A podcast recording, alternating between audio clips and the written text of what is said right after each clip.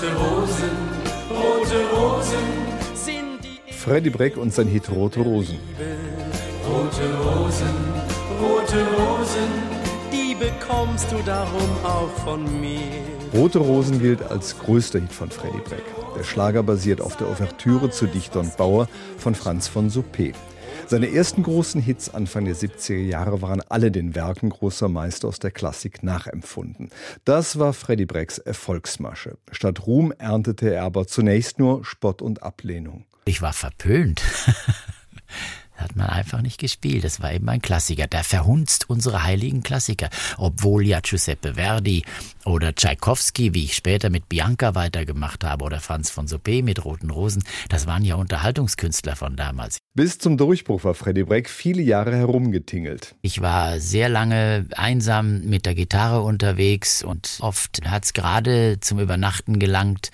Das war dann schon eine Bestätigung, eine Bestätigung der vielen Jahre. Acht Jahre lang habe ich gekämpft und auf den großen Hit gewartet. Freddy Breck versuchte Produzent und Komponist Heinz Gietz von seiner Idee mit den alten Meistern zu überzeugen. Heinz Gietz war durch seine Zusammenarbeit mit Katharina Valente, Peter Alexander, Bill Ramsey und vielen anderen Stars der damaligen Zeit ein renommierter und gefragter Mann.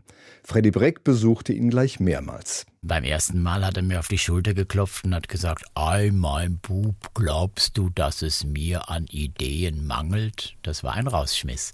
Aber ich als guter Vertreter durch die Hintertür raus, durch die Vordertür wieder rein war ich das zweite Mal bei ihm, habe ich gesagt, das wäre eine Riesenidee, habe ich ihm dann vorgesungen. Ta da di da da di da, sagt er, spielt uns keine deutsche Radioanstalt. Nirgendwo auf der ganzen Welt wird die klassische und die Unterhaltungsmusik so scharf getrennt wie bei uns. Und er hat recht behalten, wir haben es dann aufgenommen und es ist nicht gelaufen in Deutschland. Die Scheibe lag auf Eis. Aber übers Ausland bin ich dann in Deutschland in meine Heimat zurückgekehrt. Bei Radio Luxemburg war die Scheibe ein echter Hit und dann erlebte Freddy Breck auch in Deutschland eine steile Karriere. Es folgte das Lied Bianca und dann kam 1973 der Jahreshit Rote Rosen und der entwickelte sich zum Markenzeichen des stets adretten Schwiegersohn-Typs.